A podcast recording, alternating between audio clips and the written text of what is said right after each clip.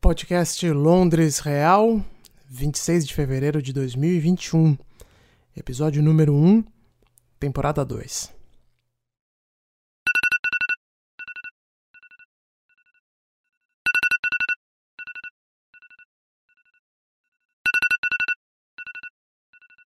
O despertador tocou às seis e meia da manhã, um pouco mais cedo do que o normal.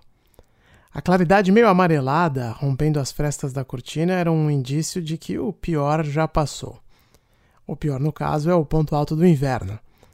Até algumas poucas semanas atrás, no mesmo horário, o breu ainda estaria tomando conta da cidade. O frio intenso também já ficou para trás. Está chegando a hora de colocar o edredom pesado de volta no armário.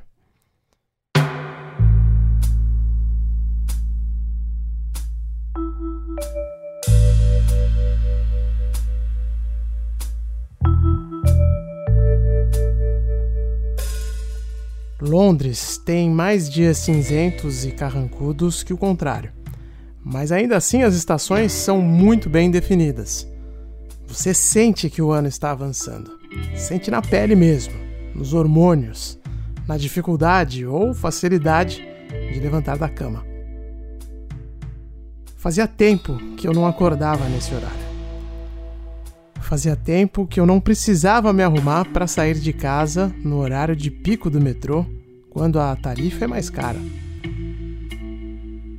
E esse não é o maior problema. Além dos 30 centavos a mais na passagem, só de ida até o centro, o pior mesmo é enfrentar a plataforma lotada. A minhoca de metal que já chega tomada de rostos emburrados e ombros espremidos, tudo em um silêncio que só é rompido pelos anúncios de alto-falante, o abrir das portas e, claro, o barulho estridente do metal cumprindo a sua função de manter tudo no lugar. Hoje não foi assim. Era horário de pico, é verdade, mas o painel eletrônico na porta da estação lembrava que nem tudo está no seu lugar. O pior ainda não passou. Oito minutos até que o próximo trem para Morden, via Charing Cross, chegasse à plataforma. Esse era o anúncio. Oito minutos. A estação vazia, um casal lendo jornal sentado no banco da plataforma, uma senhora aproveitando um pouco do sol na parte descoberta da estação, e eu. Sete e meia da manhã. Éramos só os quatro esperando por um trem que não viria com nenhum ombro espremido dentro um trem que não teria rostos emburrados. Até porque os poucos rostos dentro do vagão estavam, evidentemente, escondidos atrás do polipropileno bicudo das chamadas máscaras N95. De normal, só a cacofonia do metal brigando com as rodas da composição. O resto era puro silêncio.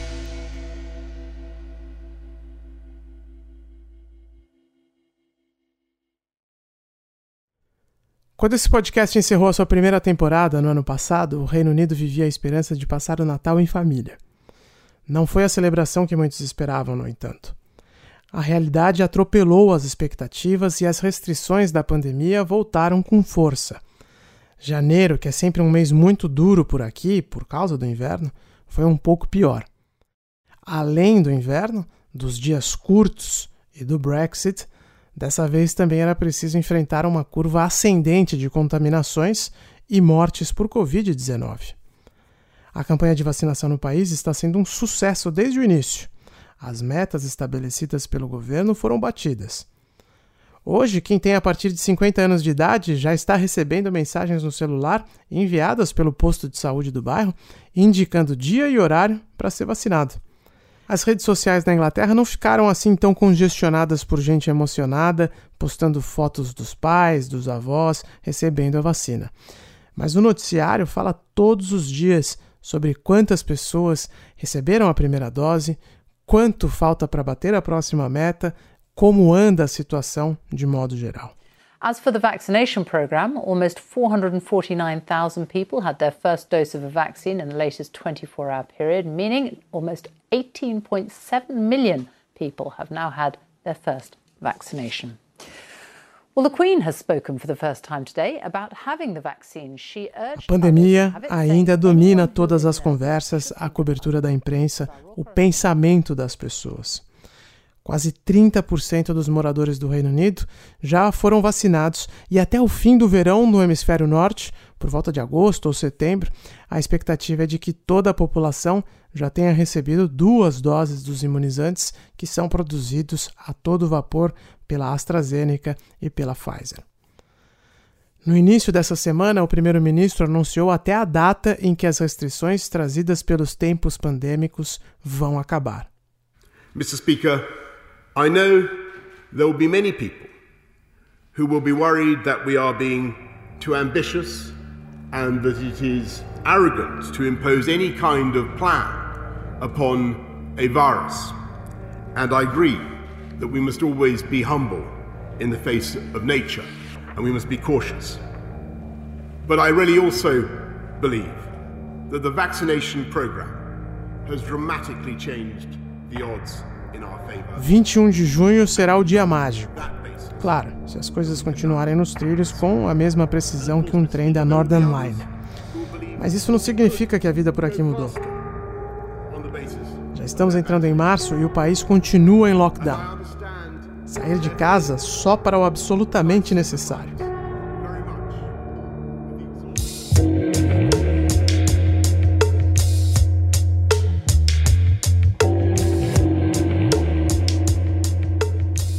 As regras de distanciamento social ainda vão conviver com os britânicos por muitas semanas.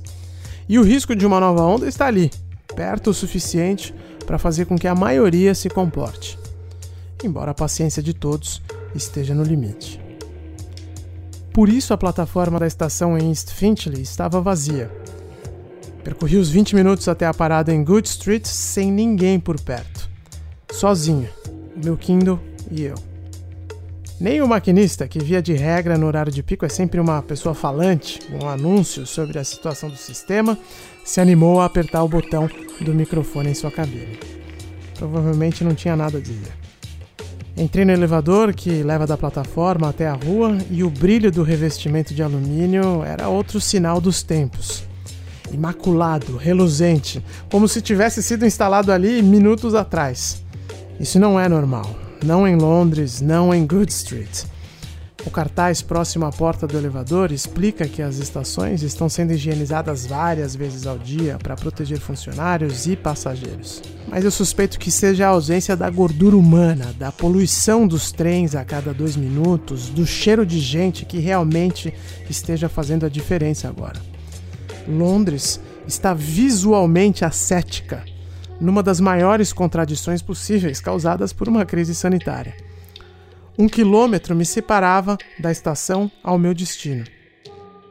Desci pela Good Street, passei pela Ico, uma pizzaria antiga que faz a alegria de quem trabalha pela região, parada obrigatória para baixar a bebedeira na saída do pub sem gastar muito, 6 libras na pizza margarita.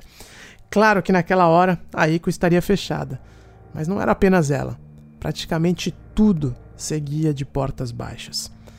Cruzei a Oxford Street, bem na frente da sede da BBC, sem nem esperar o semáforo abrir para os pedestres. Não precisava, ninguém estava esperando.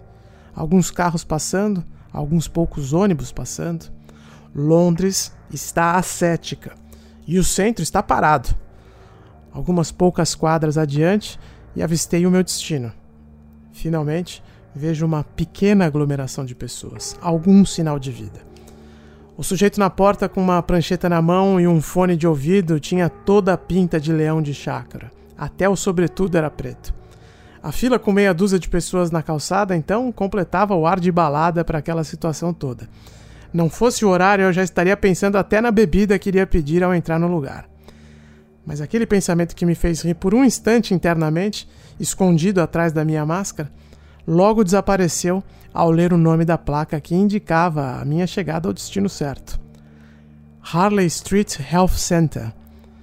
Aquela meia dúzia de pessoas e eu saímos de casa para chegar pontualmente no centro de Londres pelo mesmo motivo: fazer um teste PCR de Covid. Alguns o fazem em clínicas privadas como essa para poder viajar. outros, como eu, para poder trabalhar. Meu nariz e minha garganta já foram invadidos por cotonetes extra largos tantas vezes nos últimos meses que eu até perdi a conta. Mesmo com vacina, com números caindo, com governo trabalhando e população em certo nível consciente, a pandemia ainda não acabou por aqui. O ano começou com restrições e assim ainda vai continuar, por um bom tempo. O consolo é que existem várias luzes no fim do túnel.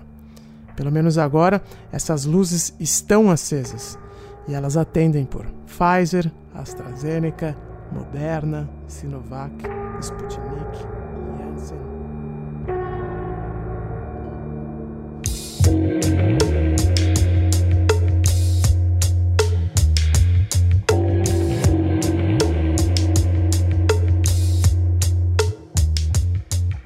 Londres Real é um podcast da Jovem Pan, produzido direto da capital britânica.